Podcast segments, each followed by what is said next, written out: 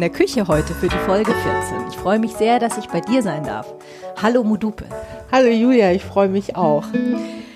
Im Vorfeld haben wir äh, uns ein bisschen unterhalten, was dieser Podcast Abendgrün so macht und du hast mir so eine super tolle E-Mail geschrieben, ähm, wo so ein bisschen dein Engagement beschrieben ist. Unter anderem war ich schwer beeindruckt, zum einen, dass du eigentlich seit 40 Jahren politisch aktiv bist. Ja, genau und dass du ähm, eigentlich mit, so habe ich es gelesen, zur Gründergeneration von der neuen Deutsch, äh, der neuen schwarzen Bewegung ISD und ADEFRA, Schwarze Frauen in Deutschland, dazugehörst. Richtig. Kannst ja. du da so ein bisschen erzählen, wie das damals war, als du da angefangen hast, dich zu engagieren? Mhm. Dazu ähm, möchte ich natürlich sagen, dass das sehr stark mit meiner Biografie zu tun hat. Mein Vater kommt aus Nigeria, meine Mutter ähm, ist Deutsche. Und mich hat schon immer sehr interessiert, ähm, warum Menschen in meiner Umgebung meinen afrikanischen Teil abwerten, während sie ähm, das immer sehr positiv dargestellt haben, dass meine Mutter Europäerin ist. Und so kam das, dass ich mich sehr früh schon für äh, die Geschichte meines Vaters interessiert habe, also auch für seine äh, Migrationsgeschichte, wie er nach Europa gekommen ist, wie seine Situation in den 60er Jahren war, wie die Situation in Nigeria war, als er sein Heimatland verlassen hat. Das war noch in der Phase ähm, vor der Unabhängigkeit. Nigeria war englische Kolonie und auch natürlich dafür, wie sich meine Eltern dann getroffen haben, wie sich zwei Menschen aus unterschiedlichen Kontexten, ähm, ja, wie die zusammenkamen und ähm, ja, eine Familie gründen konnten. Genau. Wo haben, die, wo haben sich denn deine Eltern damals kennengelernt? Im Rheinland, in Köln, in Gölle. Ich bin also Gölsche Mädchen, ich bin da geboren. Ähm, ja, ich bin auch gerne Rheinländerin, obwohl jetzt mein Lebensmittelpunkt seit 25 Jahren München ist. Äh, und ähm, genau, also in Köln haben sie sich kennengelernt. Ja. Ja. Ähm, schwarze Präsenz gibt's schon seit Jahrhunderten von Jahren in Europa. Es gibt eine europäisch-afrikanische Geschichte. Ähm, warum in den 80er Jahren das wieder so aufkam als Bewegung und auch äh, als Rückbesinnung auf unsere Wurzeln, auf unsere afrikanischen Wurzeln, schwarzen Wurzeln, ähm, ist, weil in den 60er Jahren, nachdem die Kolonien äh, in Unabhängigkeit gegangen sind, europäische Kolonien, kamen sehr viele Afrikaner und Afrikanerinnen nach Europa, um zu studieren, unter anderem auch mein Vater. Und ähm, also ich gehöre zu dieser Generation, deren Väter ähm, hierher kamen aus Bildungsgründen. Ähm, dann gibt's aber auch viele schwarze Deutsche, die hier aufgewachsen sind, hatten auch Väter, die im Zweiten Weltkrieg äh, gedient haben, also aus den USA kamen und ähm, ja, wir haben uns dann irgendwann gefunden. Ähm, ausgelöst wurde das unter anderem durch Audrey Lord. Das war eine Dozentin, die nach Deutschland kam, um an, in Berlin an der Universität zu lehren. Und ähm, ja, die hat uns eigentlich den Impuls gegeben, mal zu fragen, wie ist unsere Identität? Audre Lorde kam nach Deutschland in den 80er Jahren, ist US-amerikanische schwarze Dozentin gewesen und ähm, sie hat so den Impuls für die schwarze Bewegung gegeben, sich einen Namen zu geben. Mhm. Also ähm, sie ging sehr stark in Austausch, weil sie ja auch Bürgerrechtsrechtlerin äh, war. Oder ja, sie ist mittlerweile gestorben. Und ähm, sie hat die Bürgerrechtsbewegung in den USA, hat daran aktiv teilgenommen und sie kam nach Deutschland und hat gemerkt, hier gibt's Deutsche, die schwarz sind, die afrikanische Wurzeln haben, die ähm, US-amerikanische schwarze Wurzeln haben, die aber sehr vereinzelt sind. Also es gibt keine schwarze Community. Mhm. Und dann hat sie begonnen, mit äh, schwarzen Studenten und Studentinnen in Austausch zu mhm. gehen ähm, auf ihren Lehrveranstaltungen. Und so kam das halt. Und ähm, das heißt, es ging auch ganz stark darum, erstmal diese Idee, sich zu vernetzen oder guckt mal, ihr seid auch gar nicht alleine. Es gibt viele von euch, dass das auch ein Thema war, was sie angebracht hat oder weil ich stelle mir das auch immer schwierig mhm. vor, wie man sich vernetzt hat, so mhm. wie das zustande gekommen ist. Das ist ja, gab ja kein Internet oder nur die Anfänge des Internets. Ja. Also viele von uns ähm, kannten ihren schwarzen Teil noch nicht. Und die Identitätsfrage, die war nie daran geknüpft, ähm, jetzt an deren Herkunft, also schwarzer Herkunft. Und ähm, hier in Deutschland, weil wir so vereinzelt äh, aufgewachsen sind, ich mhm. auch, obwohl ich ähm, einen sehr starken Bezug zum Familienkontakt Text hatte, auch zum Afrikanischen. Wir haben auch zeitweise in Nigeria gelebt. Aber ähm, es war schon immer so, dass wir von der Außenwelt oft als etwas Fremdes wahrgenommen worden sind. Und das änderte sich in dem Moment, als ähm, ja die Frage nach Ident der Identität uns alle betraf und wir in Austausch gegangen sind. Ich selbst war jetzt nicht so stark in Berlin engagiert. Zu dem Zeitpunkt war ich in Frankfurt ähm, also Berlin ist sozusagen der Ursprungsort, so ein bisschen der Start dieser Bewegung auch ja, gewesen, kann man so sagen. In Berlin, man kann eigentlich sagen bundesweit, also äh, hier gab es eine sehr starke Frauengruppe in München. Ähm, es kam ja auch dann zu der äh, zu einer Organisierung von schwarzen Frauen. Frauen waren sehr stark an dieser Bewegung beteiligt, also an dieser Initiierung.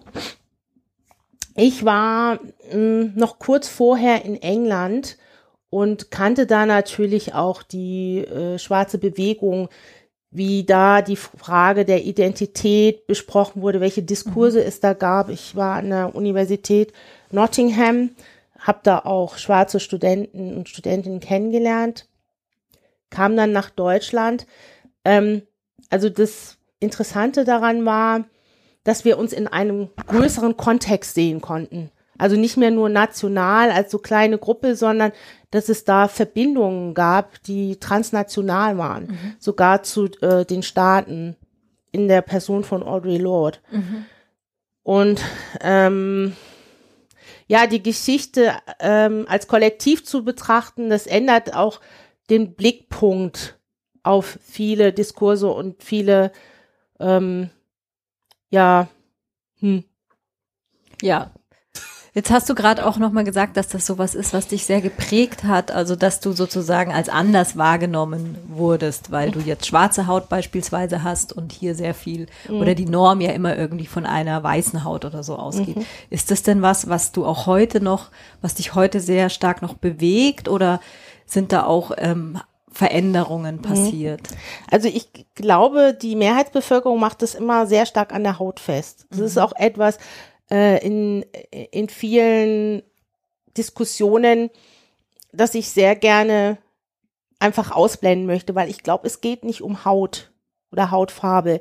Es geht vielmehr um die afrikanische Herkunft und wie sie bewertet wird in der Geschichte, in der europäischen Narrative. Okay. Und das hat mich immer wieder erschreckt. Mein Vater ist ja Mediziner und er kam nach Deutschland, um hier einen medizinischen Bildungsweg einzuschlagen, der äh, sehr schwierig war. Er hat sich immer auch für Geschichte interessiert und war da sehr bewandert. Eigentlich wollte er Historiker werden. Und äh, mein Interesse daran war, diese europäische Narrative immer aufzubrechen über Afrika, die besagt, ja, es gibt keine Errungenschaften, die Geschichte weiß macht. Nicht in dem Sinne von Hautfarbe, sondern von europäischer Vereinnahmung mhm. der afrikanischen Geschichte. Und diese afrikanische Geschichte betrifft ja nicht nur den Kontinent selbst, sondern durch ähm, die Verschleppung von 25 Millionen bis 50 Millionen Afrikaner und Afrikanerinnen auf, auf den amerikanischen Kontinent betrifft es ja auch die Diaspora. Und es hat ja auch einen Grund, weshalb wir als Nachfahren von ähm, Afrikanern und Afrikanerinnen hier in Europa leben. Es gibt eine transkontinentale Geschichte, die, die sehr gewaltvoll ist. Und ähm, deswegen, es geht nicht um Pigmentierung, sondern es geht um den, die Okkupation von Raum. Mhm. Es geht um ähm, die Okkupation von kulturellen Errungenschaften. Ich kann das an einem Beispiel festmachen, was mich immer wieder erschreckt. Und da ähm, ist es so, dass sich nicht sehr viel verändert hat, was äh, jetzt, äh, was das Schulcurriculum anbetrifft. Also ähm, ich merke an den Schülern und Schülerinnen von heute, dass die immer noch in diesem gleichen alten Diskurs stecken, was Afrika anbetrifft, also sehr äh, rückentwickelt und so.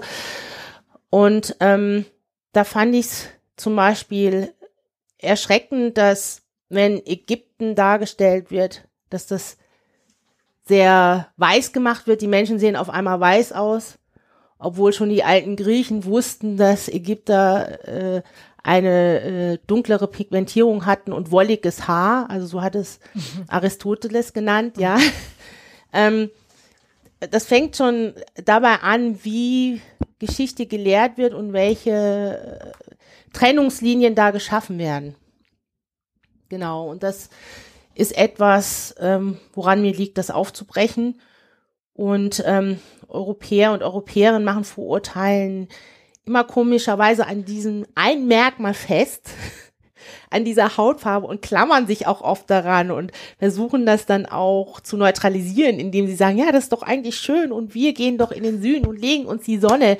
Das hat, äh, aber äh, die Diskussion darüber hat nichts mit ähm, damit zu tun, wie Haut aussieht. Also es geht da einfach um einen äh, Diskurs, der äh, jahrhundertelange Geschichte von Verfolgung, Gewalt und Widerstand mit einbezieht. Ja, weil die Verflechtungen sind geschichtlich ähm, existent. Also insofern, äh, dass äh, die europäischen Länder eine koloniale Geschichte haben und afrikanische Länder natürlich auch, aber das sind verschiedene Seiten von kolonialer Geschichte, die die Gegenwart prägen und einen Einfluss auch auf die ähm, interpersonalen Beziehungen einfach haben. Das sind Botschaften von, von Überlegenheit beziehungsweise Unterlegenheit, und so weiter. Also das kann ich daran festmachen, dass ich als Kind, ähm, dass mir als Kind zum Beispiel gesagt worden ist, sei doch froh, dass du hier aufgewachsen bist in Europa und nicht in Afrika. Mhm. Wo ich mir natürlich gedacht habe, ich habe eine afrikanische Großmutter, eine nigerianische Großmutter und eine deutsche Großmutter. Ähm, wieso gibt es eine Bewertungsskala? Äh, wieso soll jetzt äh, der eine Familienkontext mehr wert sein als der andere? Ähm, inwiefern können Menschen so behaupten, die den Kontinent noch nie betreten haben, dass die Situation da so schlimm ist, dass sie nicht tragbar wäre für mich, mhm. ja, obwohl ich einen Vater habe, der afrikanische Herkunft ist.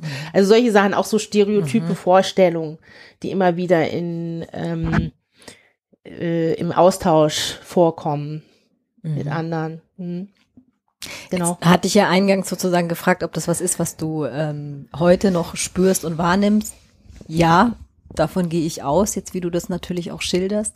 Ähm, jetzt bist du natürlich auch sehr äh, engagiert, menschenrechtspolitisch. Was glaubst du oder wo, wo bist du da gerade so dran oder am, am Kämpfen? Ja, also ich bin sehr stark am Kämpfen mit meinen eigenen Lehrstellen über Geschichte, Kultur, Kunst, die uns als Menschheit beeinflusst hat und die afrikanischen Ursprungs ist. Meine eigenen weißen Lehrstellen, ähm, die versuche ich abzudecken. Das ist sehr schwierig, weil es auch schwierig ist, an Literatur heranzukommen, äh, an deutschsprachiger Literatur. Es gibt sehr viele Bücher äh, auf Englisch.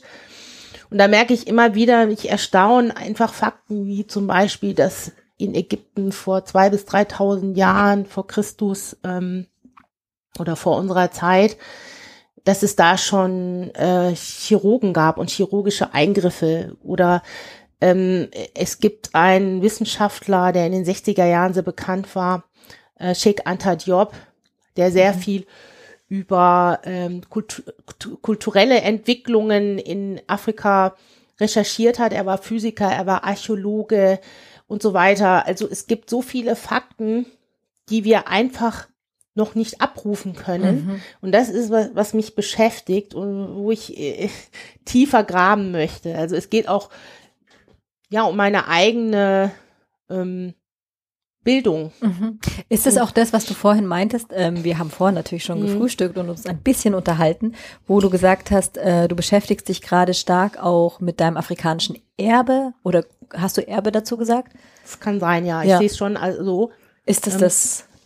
Natürlich, ich möchte da auch keine Bewertung reinbringen, weil oft sagen die Leute, ja, warum gerade mit deinem afrikanischen, nicht mit deinem europäischen Erbe. Mhm. Aber von dem europäischen Erbe bekomme ich natürlich ständig Informationen vermittelt, ähm, während ja über wir wissen einfach sehr wenig über Afrika und äh, seine Errungenschaften, seine ähm, ja den Input äh, das universelle Wissen ist sehr gering, was diesen Kontinent anbetrifft und es, er ist auch über die Jahrhunderte verfälscht worden. Mhm.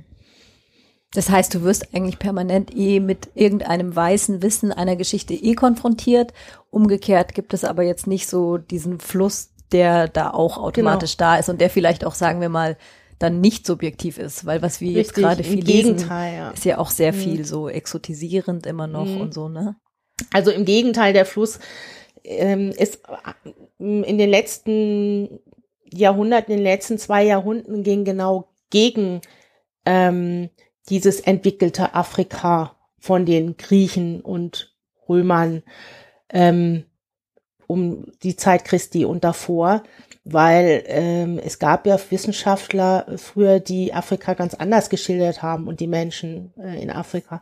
Es gab eine Universität in Timbuktu, wo sich Astronomen getroffen haben, wo äh, alle möglichen Studien durchgeführt worden sind oder auch das Wissen um Ägypten ist ja sehr stark verfälscht worden durch äh, Lehren, die jetzt im Rahmen ähm, von Rassentheorien geführt worden sind, ja, von äh, Rassenideologen im 18. und 19. Jahrhundert. Also da gab es auch eine Umkehrung.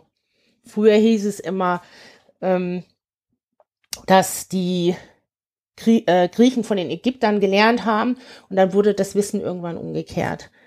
Ähm, mhm. Und da ähm, befinden wir uns einfach wieder auf dem Rückweg, dass viel Wissen verschwindet oder verschwunden ist, ähm, jetzt aber wieder im, jetzt gibt es aber wieder sehr viele Bewegungen, auch politische Bewegungen, die dieses Wissen wieder ausgraben möchten. Es gibt Fragen um Restitution von Kulturgütern, die Europäer äh, sich einverleibt haben, die in Museen, in Archiven vergammeln.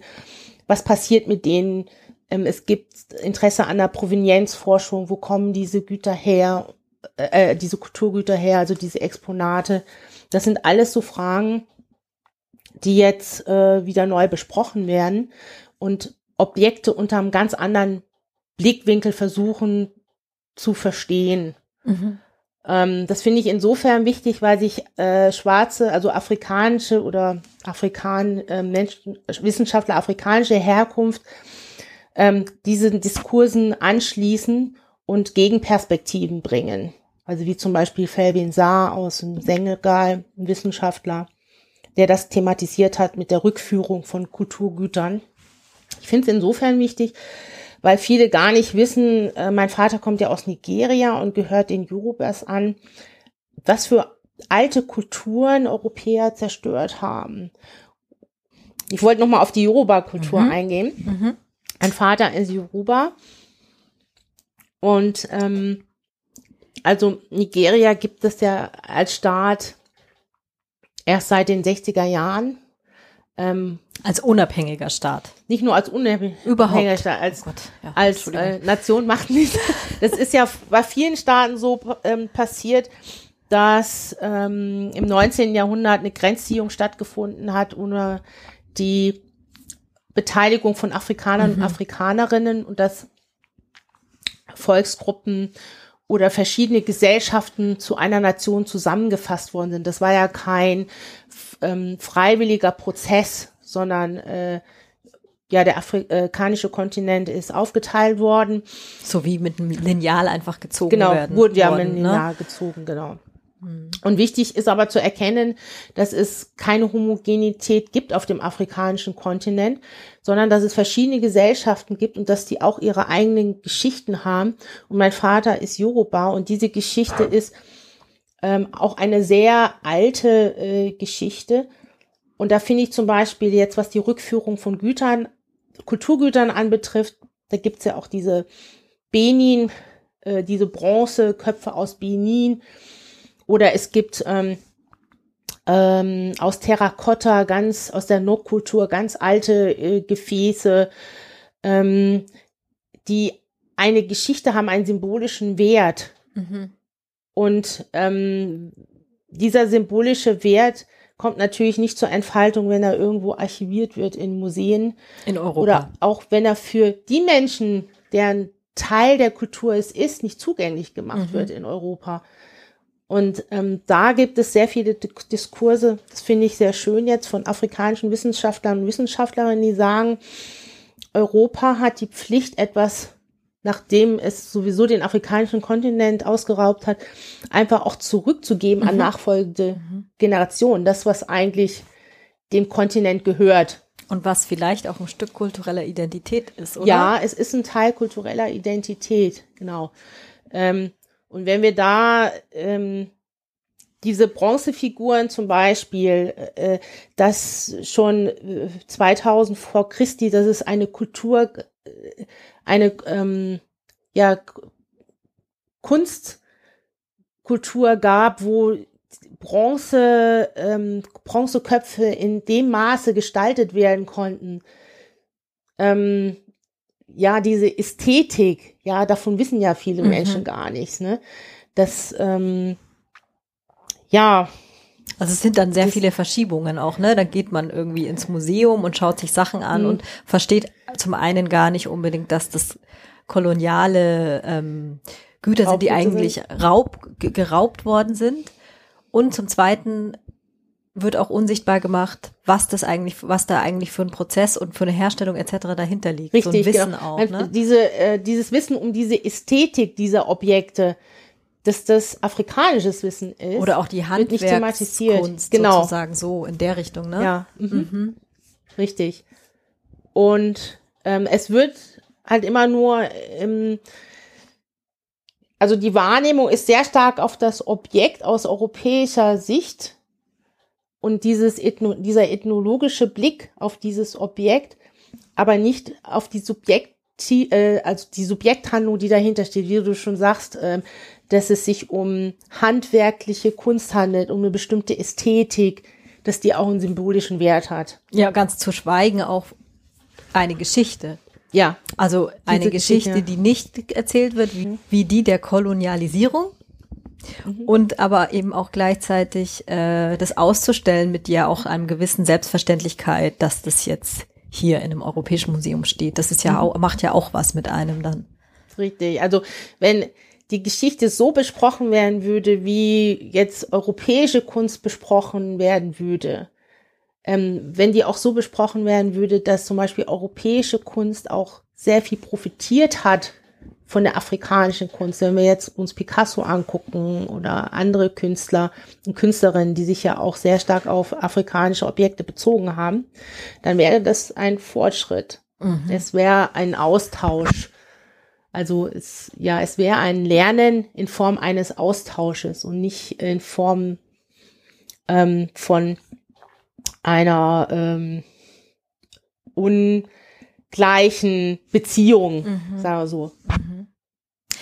Aber du, so wie ich dich verstehe, es ist auch so ein bisschen Bewegung drin. gleichzeitig äh, war, es irgendwie schon mal ein Stück weiter. So hatte ich dich jetzt vorhin verstanden, auch dass vor weiß nicht wie viele Jahren, aber einfach nochmal dieses Wissen von afrikanischen Wissenschaftlern diesbezüglich auch mehr hier angekommen ist als äh, jetzt bricht das wieder so ein bisschen auf am Beispiel dieser Museums- beziehungsweise Raubgütern. Mhm. Ist das so? Also ich sprach jetzt von, von äh, ähm, der Wiss wissenschaftlich, einer wissenschaftlichen Betrachtung. Also die war vor dem 18., 19. Jahrhundert, bevor diese okay. Rassenideologien wirksam wurden. Da war der wissenschaftliche Stand schon mal anders. Mhm. Da gab es auch Wissenschaftler, die afrikanische Kunst ähm, halt nicht unter dem Aspekt besprochen haben als ähm, ja etwas minderwertiges mhm. mhm. und von der europäischen Kultur getrennt ist, weil mhm. es geht ja auch immer um Synergien und ähm, synkretische Entwicklungen, dass äh, sich äh, Gesellschaften gegenseitig beeinflussen. Ja, ja und äh, dass es diese Trennungslinie eigentlich gar nicht so in dem Maße gibt von Schwarz und Weiß, wie sie immer künstlich hergestellt wird. Da gab es halt diesen Punkt, ähm, dass zum Beispiel äh, Aristoteles oder auch sehr viele andere Philosophen, Wissenschaftler sich in anderer Form auf äh, afrikanische Kultur bezogen haben. Aber ohne das zu nennen oder haben die das dann auch genannt? Sie so. haben das auch genannt. Mhm. Also damals war es dann Ägypten eben, ne? Das wurde immer so als Vorzeigebeispiel oder wie? Ja, als zivilisatorisch mhm. sehr weit äh, dargestellt. Mhm. Ähm, ich meine, äh, dafür gibt's ja auch Beweise, die ganzen Baukunstwerke und ähm, ja, aber im Umfeld von Ägypten gibt es natürlich auch andere Länder wie den Sudan oder Äthiopien, die haben auch eine sehr lange Geschichte und auch Beweise von, ähm, von einer Hochkultur. Ne? In, in, in Äthiopien gibt es zum Beispiel einen Obelisken aus Granit, der ist, ich weiß nicht wie viele Meter hoch, aber ähm, da fragt man sich natürlich, wie konnte sowas äh, vor zwei, ähm, 2000 vor unserer Zeit überhaupt dahingetragen werden, aufgebaut werden, auch bei den Pyramiden. Mhm. Die meisten Pyramiden gibt es im Sudan und die meisten äh, Stele, was man nicht weiß. Mhm. Und genau, da wäre es wichtig, dieses Wissen wieder zu vitalisieren und nochmal das anders in Bezug zu setzen zur universellen Geschichte. Mhm nicht so europäisch ethnozentriert sozusagen, so. Ja, weil im Grunde genommen betrifft uns diese Geschichte ja alle, weil äh, wir wissen ja, dass die Menschheit vom afrikanischen Kontinent kommt und ja, genau, das nochmal zu ob, ob das immer alle wissen. Ja. du hattest auch geschrieben, ähm, dass wir oder dass Menschen ja eigentlich grundsätzlich unterschiedlich sozialisiert sind. Das heißt, irgendwie aus verschiedenen, ja, dass nicht nur ein Merkmal irgendwie dafür zuständig ist, wie wir als Menschen irgendwie sind, werden oder keine Ahnung, es geht nicht nur um Geschlecht einzeln, sondern es hat auch was damit zu tun, wie ich vielleicht äh, sexuell begehre, aber auch damit zu tun, ob ich vielleicht eine Migrationsgeschichte habe, etc. Mhm. Und du hast mir geschrieben, dass diese unterschiedliche Sozialisierung schwarzen Menschen oft aberkannt wird. Ja, also ähm, die Wahrnehmung reduziert sich häufig auf einen sehr beschränkten Blick von der Außenwelt und das ist der, ähm, dass wir, dass unsere ähm, Merkmale darauf hinweisen, dass wir afrikanische, her afrikanischer Herkunft sind. Und alles andere daneben, ob wir jetzt Frau oder Mann sind, ähm, welche Sozialisierung wir haben, kommt dann in diesem Bild häufig gar nicht vor. Mhm. Also das ist, äh, ich habe das Gefühl, wir werden oft sehr stark homogenisiert. Ich hatte neulich wieder eine Begegnung. Äh, oft in öffentlichen Verkehrsmitteln passiert sowas, wenn mh, mm, ich dann ins Gespräch oder andere versuchen mit mir ins Gespräch zu kommen. Und da war dann die erste Frage wieder, ja, ähm, woher kommst du? Und ähm, ich habe dann auch gesagt, so war jetzt gemäß aus Köln. Und dann hieß es, ja, aber du bist doch Afrikanerin. Im Bus. Im Bus. Und da merke ich, aha, die Wahrnehmung ist, du wirst jetzt erstmal nicht offen angesprochen, so äh, rückhaltlos offen, sage ich mal, ähm, äh, sondern ähm, die Frage impliziert schon ein bestimmtes Bild von, von schwarzen Menschen oder über schwarze Menschen. Und ähm, das ist etwas, was äh, ja Intersektionalität anspricht. Insofern Intersektionalität bedeutet die Verschränkung von verschiedenen Identifizierungsebenen. Ähm, sie spricht an, dass der Mensch komplex ist, äh, multiple Identitäten haben kann. Und ich finde es schön, wenn ich erstmal äh, so wahrgenommen werde in einem Gespräch, ähm, ganz aufgeschlossen, ohne dass direkt immer Bezug auf meine afrikanische Herkunft genommen wird, weil die europäische Herkunft interessiert ja niemanden, die gehört aber auch zu mir. Interessanterweise, die Migrationsgeschichte betrifft nicht nur meinen Vater, sondern auch meine Mutter. Und meine Mutter äh, hat eigentlich eine Flüchtlingsgeschichte, mein Vater nicht. Der kam, wie ich schon erwähnt habe, nach Europa, um hier zu studieren. Und meine Mutter ist äh, nach dem Zweiten Weltkrieg musste die aus Pommern fliehen. Ähm, Heutiges genau, Polen ist das, ne? Das heutige Polen, ja, kommt aus Stettin. Und durch diese vorgefassten Bilder und Meinungen ähm, finde ich die Gesprächsführung dann auch sehr häufig schwierig, weil Leute einfach nicht offen sind für neue Informationen. Ja, ich bin afrikanischer Herkunft, aber das ist nicht das, was äh, mich als Mensch alleine ausmacht. Und ähm, da finde ich Intersektionalität einen ganz wichtigen äh, Punkt, dass Menschen ein Wahrnehmen ähm, und auch die Erfahrung wahrnehmen, die ich als Frau mache, also nicht nur als schwarzer Mensch, sondern als Frau, äh, die queer Leute erleben oder erfahren, Dinge erfahren, die sie als auch als queer Leute erfahren, weil sie halt eine bestimmte sexuelle Orientierung haben. Äh, damit ist natürlich auch äh, Diskriminierung verbunden häufig in der Gesellschaft. Insofern gibt es verschiedene Ebenen, nicht nur der Erfahrungswelten, sondern auch, ähm, da verschränken sich natürlich auch verschiedene Diskriminierungsebenen. Wenn bestimmte Merkmale in, mit der Gesellschaft, mit der Mehrheitsgesellschaft nicht konform gehen. Ja, und das ist halt dieser äh, Begriff der Intersektionalität, der kommt übrigens ähm, aus dem US-amerikanischen Raum von schwarzen Frauen, die das thematisiert haben, dass sie nicht nur als schwarz gesehen werden möchten, also in ihrer Erfahrungswelt als Schwarze, in der sie viel Rassismus begegnen, sondern ähm, schwarze Frauen begegnen auch Sexismus. Und da gibt's Räume, die sind, ich sag jetzt mal, männlich und weiß dominiert, wo es eher zu ähm, Solidarisierung kommt, ähm, von zum Beispiel von schwarzen Männern mit weißen Frauen, weil, äh, weil es halt auch um äh, bestimmte Machtzugänge geht oder ich sage nicht, dass es immer so ist, aber wie du halt als weiße Frau auch bestimmte Erfahrungen machst oder als Frau erstmal, mache ich natürlich auch als Frau bestimmte Erfahrungen.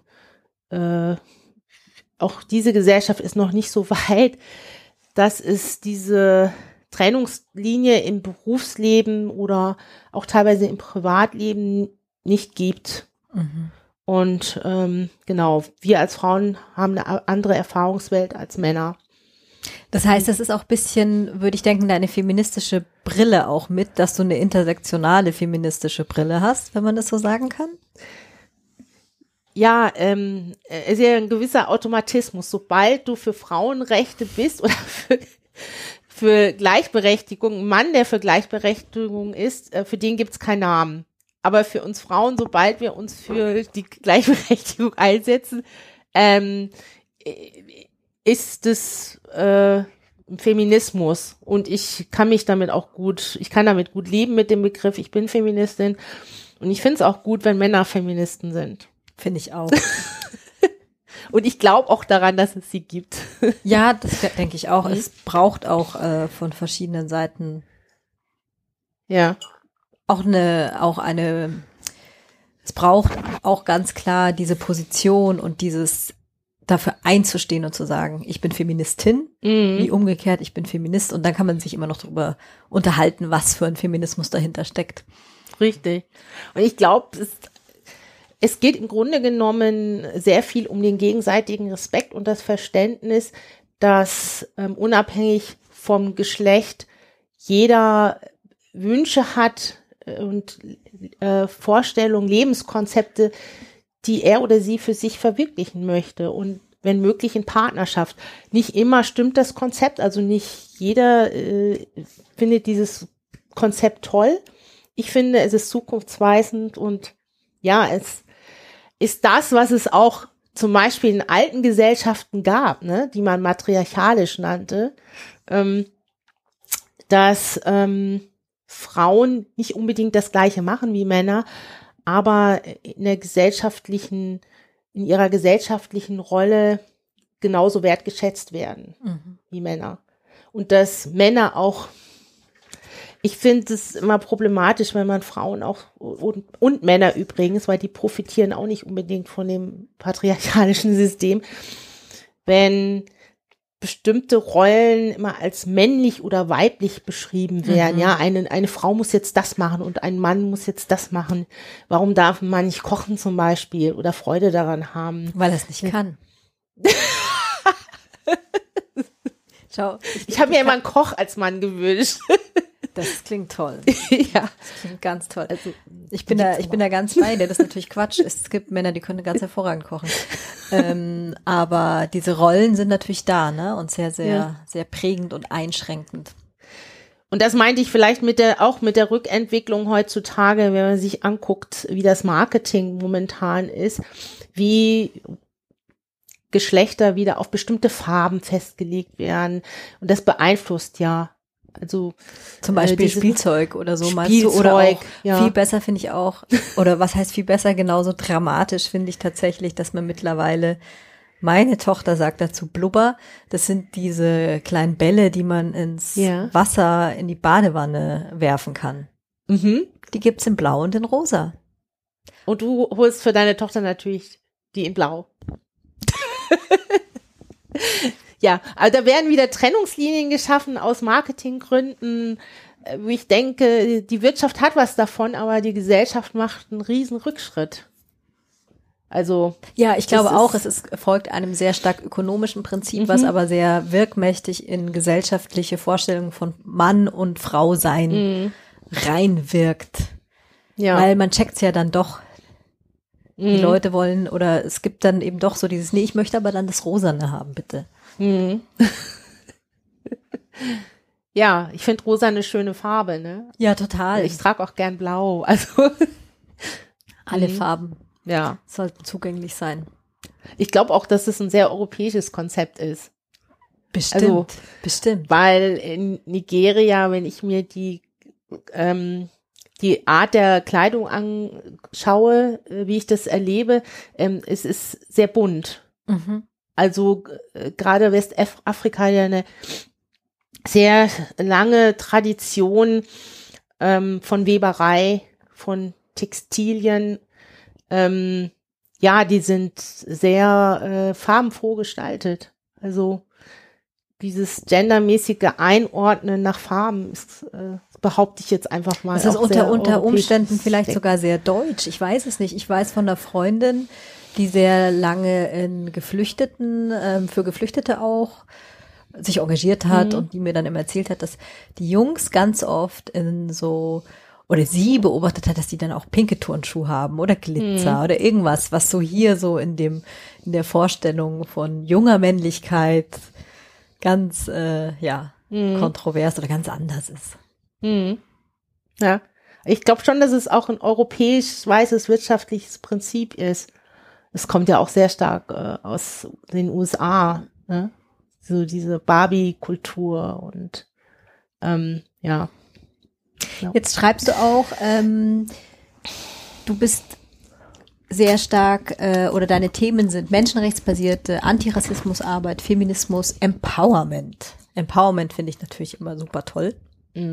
Wir kommen ja mittlerweile in der deutschen Sprache ohne Anglizismen nicht mehr aus. Deswegen tue ich mich manchmal schwer. Ja, wie würde man es denn übersetzen? Ähm, es gibt auch keinen Begriff, der, glaube ich, Empowerment ersetzen würde, weil Empowerment, ähm, im Empowerment steckt Kraft, dann steckt aber auch Energie, Power ist ja auch Energie, dann steckt auch Macht da drin und es gibt kein deutschen entsprechendes, kein deutsches entsprechendes Wort, das halt diese drei Ebenen mit einbezieht. Ähm, Empowerment insofern, ich glaube, dass die Beschäftigung mit Rassismus wichtig ist, mh, aber nicht der einzige Weg sein sollte, weil es ist ein Weg, der sich mit Differenz ähm, auseinandersetzt, mit Folgen von Differenz, auch teilweise sehr ähm, schlechten Erfahrungen und die stärken ja nicht, die machen schwach. Also äh, es gibt ja mittlerweile sehr viele Studien, die sich damit beschäftigen, dass Rassismus mh, hm, nicht nur eine Form von ja, Pathologie ist. Also es ist an sich als Konstrukt sehr pathologisch, ne, dass man Menschen so einteilt nach in bestimmte Kategorien, die es einfach nicht gibt, nämlich nach Rassen. Das gibt es ja nur in der Tierwelt. Aber nicht nur das ist pathologisch, sondern auch die Auswirkungen auf Menschen äh, ist pathologisch. Das heißt, Rassismus verursacht Krankheiten. Und das ständige Sprechen über Rassismus, sich nur damit beschäftigen von Rassismus, ist, absorbiert sehr viel Energien. Und deswegen gerade Menschen, die negative Erfahrungen machen. Das betrifft jetzt nicht nur Rassismus, ja. Wir wissen das ja auch von Studien über Kinder, die misshandelt werden, Frauen, die ähm, in der Gesellschaft äh, abgewertet werden, dass das äh, Folgen hat auf die Seele und auf die Psyche. Und deswegen ist es sehr wichtig, sich mit auch mit positiven Dingen im Leben zu beschäftigen, einfach für unser eigenes Wellbeing. Und da ähm, jetzt schließt sich auch wieder der Kreis ähm, hatte das für mich immer eine positive, ähm, positive Wirkung, wenn ich mich mit Vorbildern beschäftige, ähm, die mh, etwas ganz Positives vermitteln. Das heißt, mit ähm, Vorbildern, die auch meine Herkunft haben, ja, mit schwarzen Vorbildern, ähm, Hast du denn die, Vorbilder? Jetzt bin ich neugierig. Ja, natürlich habe ich Vorbilder. Und das stärkt auch, sich mit afrikanischer Geschichte zu beschäftigen. Aber nicht nur uns, äh, also nicht nur Menschen afrikanischer Herkunft würde das stärken, auch Menschen europäischer Herkunft. Warum gibt es so viele europäische Touristen, die diesen Kontinent bereisen? Ja, die, ähm, also das hat einen empowernden Effekt und ich habe Vorbilder, die mich begleitet haben. Also als erstes würde ich mal sagen, meine nigerianische Großmutter, die eine sehr aktive Geschäftsfrau war in Lagos, der ehemaligen Hauptstadt von Nigeria, die es geschafft hat, äh, zwei Kinder großzuerziehen, alleinerziehend, die es geschafft hat, dass mein Vater studieren konnte in Europa. Und die praktisch die Hausmatriarchin war, ja, aber trotzdem mit sehr viel Würde und äh, Liebe. Also neben ihrer äh, Vormachtstellung, die sie einfach hatte im Familienhaushalt. Und das ist natürlich hm, das erste Vorbild, was ich habe, neben meiner äh, deutschen Großmutter. Hm, dann auch aus der Geschichte, ja, der afrikanischen Geschichte gibt es sehr viele Figuren, die interessant sind. Also da gibt's zum Beispiel Neander, ähm, da gibt's Neander, eine Priesterin, die sich äh, den englischen Kolonialherren gestellt hat und ähm, zum Widerstand aufgerufen hat aus Zimbabwe. Wenn ich Menschen in meinem Umfeld frage, welche bekannten Menschen kennt ihr äh, mit, äh, also afrikanischer Herkunft oder schwarze Menschen? Dann kommt gerade mal Martin Luther King. Okay. Und dann nichts. Ja, dann kommt noch Obama. Okay. Und dann wirklich nichts, also Leerstelle. Also Menschen kennen Afrika aus ihren Safaris mit ähm, sind in Kontakt mit wilden Tieren gekommen. Ja, Natur ist wunderschön, farbenprächtige Märkte, aber ähm, dass es Menschen afrikanischer Herkunft gibt, die was beigetragen haben, die ja, die äh, es wird so ein bisschen die, unsichtbar gemacht. Ja, es wird unsichtbar gemacht. Also ich gebe mal Beispiele, wenn ich zum Beispiel Toni Morrison sag. Mhm. Blaue Augen. Gut, ja. Blaue Augen. Mhm. Und mehr? Auf jeden Fall konntest du die Toni Morrison schon mit blauen Augen in Zusammenhang bringen. Interessant, sie ist ja eine schwarze Autorin, mhm. Schriftstellerin. Das weißt du? Mhm, ja, ja, ich ja das von ihr deswegen blaue Augen, ne? Ja. Blue Eyed, also ihr Buch, genau. Mhm. Ihr äh, literarisches Werk. Aber viele wissen, kennen sie erstmal gar nicht, also können keine Verbindung herstellen wie du und wissen auch nicht, dass sie einen Literaturnobelpreis bekommen hat äh, Wole Soyinka ist jemand, kommt aus der Kultur, aus dem Kontext, Gesellschaften, Kontext meines Vaters, ist also auch Yoba, ist nigerianischer Schriftsteller. Können auch viele nichts mit anfangen, hat auch einen Literaturnobelpreis bekommen. Ähm, Matai Wangari, ist dir die Matai Wangari bekannt? Ja. Ähm, Professorin, Wissenschaftlerin, aber auch Aktivistin, Umweltaktivistin, hat äh, den Friedensnobelpreis erhalten und ähm, war verantwortlich für die Bewegung oder hat die Green Belt Bewegung in Kenia initiiert. Ähm, das war eine Bewegung, die äh, dazu geführt hat, dass ganz viele, ähm, ja, das wieder ähm, Regionen neu bepflanzt worden sind mit Bäumen, mhm. weil sie erkannt hat den Wert von äh, oh Gott.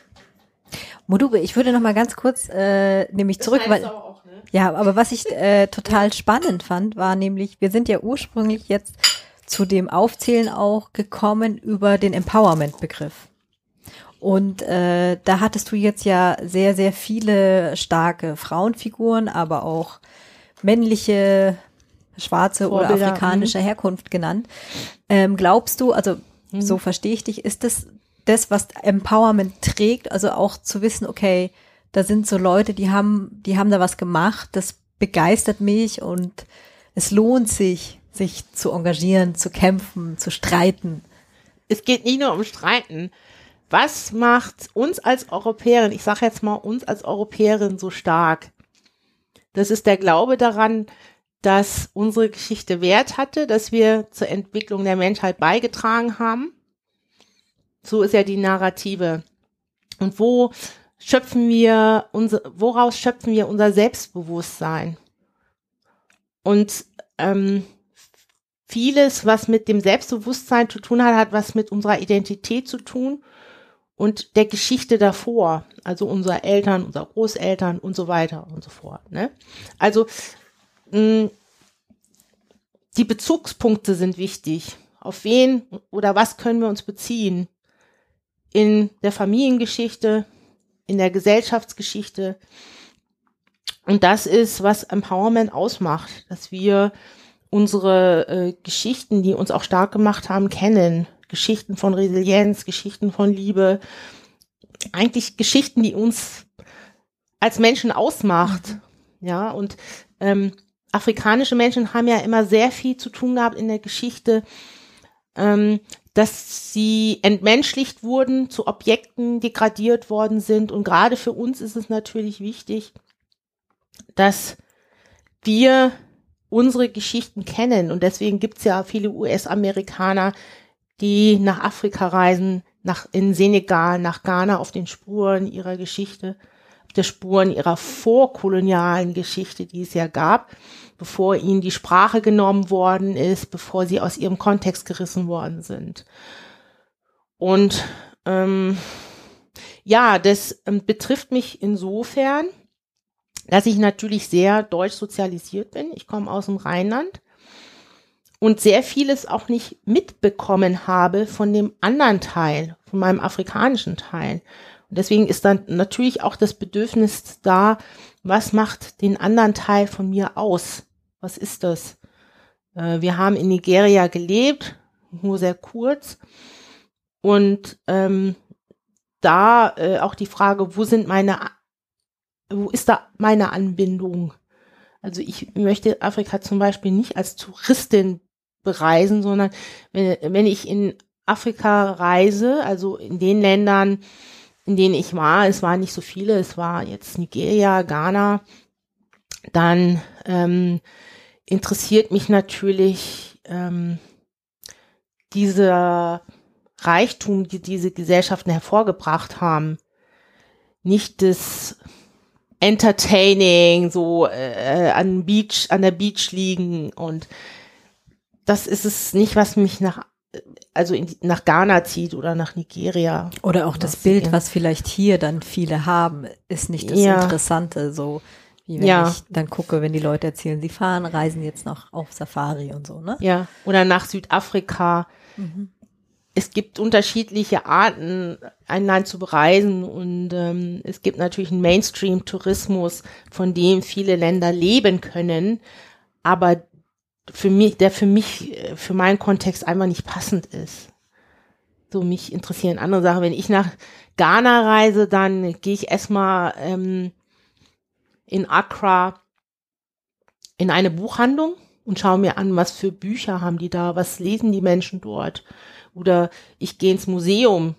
Das betrifft nicht nur ähm, Ghana oder Nigeria, das sind jetzt die einzigen Länder, die ich bisher bereist habe, sondern das äh, ich war jetzt schon mehrmals in der Karibik und ähm, da interessiert mich natürlich die afrikanische Diaspora. Wie ist die noch immer, wie, inwiefern ist, sind da kulturelle Anknüpfungspunkte äh, zum afrikanischen Kontinent? Ähm, wie ist deren Geschichte, also wie ist die Geschichte der Diaspora? Und dann gehe ich ins Museum und, und schaue mir halt an, ähm, welche Vorbilder hat die äh, Afrodiaspora, wer war im Widerstand. Äh, es gab ja sehr viele Aufstände auch gegen äh, die Sklaverhaltergesellschaften.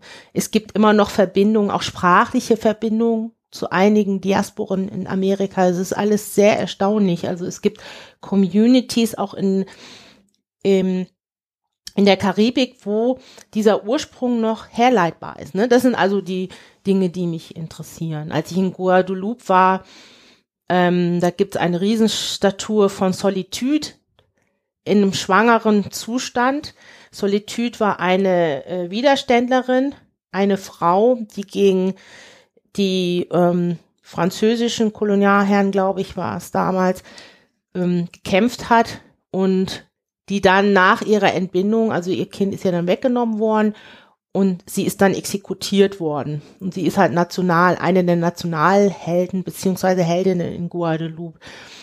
Und ähm, mich interessiert zum Beispiel, als ich in Guadeloupe war, dort wurde ein äh, äh, ähm, eins der wenigen Museen, die über ähm, die äh, die Sklaverei, äh, die Geschichte der Sklaverei ausstellen, ähm, ist ganz neu eröffnet worden damals, als ich in Guadeloupe war.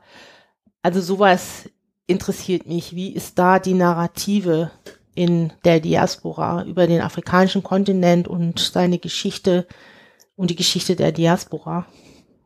Genau. Liebe Modupe, hast du vielleicht noch was, äh, eine Message oder etwas an meine und unsere Zuhörerinnen und Zuhörer, wo du schon immer mal sagen wolltest, ach, jetzt habe ich die Gelegenheit. Ich würde euch bitten, keine Ahnung, es gibt was, beschäftigt euch doch damit, weil mir ist jetzt zum Beispiel an, eingefallen, wo du erzählt hast, dass unser Europ unsere europäische Kultur oder Geschichte oder das europäische Wir, dass das ja auch durchsetzt ist mit blind, also mit blinden Stellen. Mhm. Also sei es, dass zum Beispiel die Geschichte des Kolonialismus ja etwas ist, was nach wie vor sehr, sehr reduziert nur in der Schule behandelt wird. Mhm. Aber das ja auch eigentlich dazu gehört, zu Identitäten oder überhaupt, um was verstehen zu können. Ist das auch was, wo du denkst, ähm, da könnte noch ein bisschen mehr passieren? Also mit dieser Auseinandersetzung mhm. oder diesem dieser Bewusstheit? Mhm. Ja, ja, äh, insofern, weil das auch ein Zeichen von Menschlichkeit bedeutet, sich mit den unangenehmen, auch mit den unangenehmen Stellen zu beschäftigen. Und ähm, oder auch Verantwortung dafür zu übernehmen, zum Beispiel, unabhängig mhm. davon, ob wir jetzt über Museen reden. Also ich würde natürlich die irgendwie die mhm. Menschen an erste Stelle setzen, aber es hat ja auch eine Beziehung, die da sichtbar ja. wird oder ein, ein Verhältnis, ein Machtverhältnis, was sich darin zeigt. Ich finde es gut, dass du das sagst mit dem Verantwortung übernehmen, aber genau das hat ja was mit Menschlichkeit zu tun. Wenn man wegguckt von, äh, von dem, was unmenschlich ist, dann sagt das auch sehr viel über einen selbst aus. Ne? Also wenn wir jetzt die Geschichte des Völkermords betrachten äh, von Nama und Herero, die äh, zu 80 Prozent äh, ermordet worden sind, wo ja wirklich ein Völkermord stattgefunden hat und hier wir uns hier in Deutschland im, noch immer sehr schwer tun, uns damit zu beschäftigen, während wir uns mit Entnazifizierung schon mehr beschäftigt haben. Ähm, dieses Auslassen sagt ja dann auch sehr viel über unsere Kultur aus. Ich finde, zu einer Kultur der Menschlichkeit gehört es dazu, Menschen, die von Gewalterfahrung betroffen äh, waren, äh, zuzuhören, die Folgen auch anzuerkennen, die das hatte für uns als Menschen und ähm, dass diese Menschen auch Rehabilitierung erfahren. Und es ist ja schlimm, wir wissen ja auch von ähm, von Frauen oder Kindern oder Menschen an und für sich, die sexuell missbraucht worden sind, wie schlimm das ist, wenn dieser Schmerz überhaupt nicht anerkannt wird oder wenn der bagatellisiert wird. Genauso betrifft das natürlich auch ähm, Geschichten jetzt im großen Kontext als Gesellschaft, wenn die Gesellschaft immer noch marginalisiert lebt in Namibia und die Herero sind immer noch sehr stark marginalisiert. Und auf der anderen Seite gibt es in Namibia eine deutsche sehr reaktionäre Gesellschaft, die immer noch vom Landbesitz profitiert, während äh, Herero diesen Landbesitz abgeben musste, auch an deutsche Siedler und Siedlerinnen.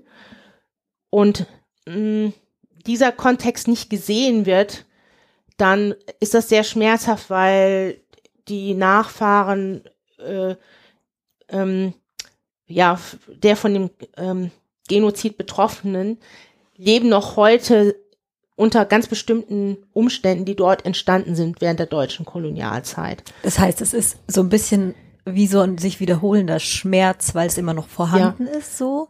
Eigentlich keine, also, mhm. ich glaube, Gerechtigkeit ist sowieso da der falsche Begriff. Deswegen hatte ich vorhin gesagt, Verantwortung übernehmen, aber zumindest sich anzusehen und ähm, zu gucken, was kann man eigentlich heute tun? Und äh, da würde ich denken, dass das dann beson besonders schlimm ist, wenn man sozusagen immer noch in dieser Geschichte eigentlich drinsteckt, so, ne? Mhm. Und die auch äh, nicht ernst nimmt und abwertet. Ähm, und auch das gar nicht thematisiert, dass es da eine deutsche Parallelgesellschaft zum Beispiel in Namibia gibt, ja. Also wir reden hier immer von Menschen, die auf der Flucht sind und hier von unserer Gesellschaft profitieren, aber dass es auch deutsche Siedlerkolonien gibt, deutsche Migranten und Migrantinnen, die auch, äh, was weiß ich, in Südafrika, in Tansania, ähm, äh, dass das eine Wechselwirkung hat und dass die auch profitieren als Migranten und Migrantinnen äh, von äh, ja davon, dass sie sich in anderen Ländern heimisch gemacht haben. Äh, das wird nicht besprochen, sondern der Diskurs wird immer so geführt, dass ähm, die, die hier hinkommen nach Deutschland, profitieren und ja, Parasitentum geht immer von den anderen aus sozusagen, ja. Da wünschte ich mir schon, dass die Geschichte ähm, viel globaler gefasst besprochen wird. Also ähm, das ist äh, gerade mit der namibischen Geschichte finde ich so interessant, weil äh, da Deutsche immer noch einen Einfluss haben dass da eine, eine andere Form von Begegnung stattfindet. Geschichte wahrzunehmen. Und ich fand es jetzt auch interessant in den letzten Jahren, als die namibische Delegation nach Deutschland kam, wie sich, wie schwer sich die deutsche Regierung getan hat mit einer offiziellen Entschuldigung ähm, für den Völkermord, für die massenhafte Ermordung von, äh, äh, von äh, Nama und Terero und sich auch mit der Rückverführung von Schädeln ähm, sehr schwer getan hat. Also, also in den letzten Jahren ist die namibische Delegation öfter nach Deutschland gekommen, um die Überreste ihrer Nachfahren ähm, nach Namibia zu überführen. Mhm. Und ähm, es hat sehr lange gedauert in dem Prozess, ähm, dass sich überhaupt da Türen aufgemacht haben, obwohl das ja eigentlich eine Selbstverständlichkeit ist. Ne? Die Schädel von Schädel äh, der namibischen Vorfahren sind zum Teil in Archiven, die wurden für wissenschaftliche Zwecke missbraucht, muss man sagen. Ähm, es liegen immer noch Tausende von Schädeln, nicht nur von ähm, Namibiern und Namibierinnen in, in wissenschaftlichen Archiven, die immer noch nicht äh, rücküberführt worden mhm. sind. Also es betrifft nicht nur Kunstexponate, äh, sondern auch äh, menschliche Überreste. Ähm, das sind gewaltvolle Zeugen, mh, mm, die einen sehr starken Symbolwert haben. Und da finde ich, ist Deutschland in der Pflicht, sich ähm, damit zu beschäftigen, äh, mit äh, ja dieser äh, Geschichte des Rassismus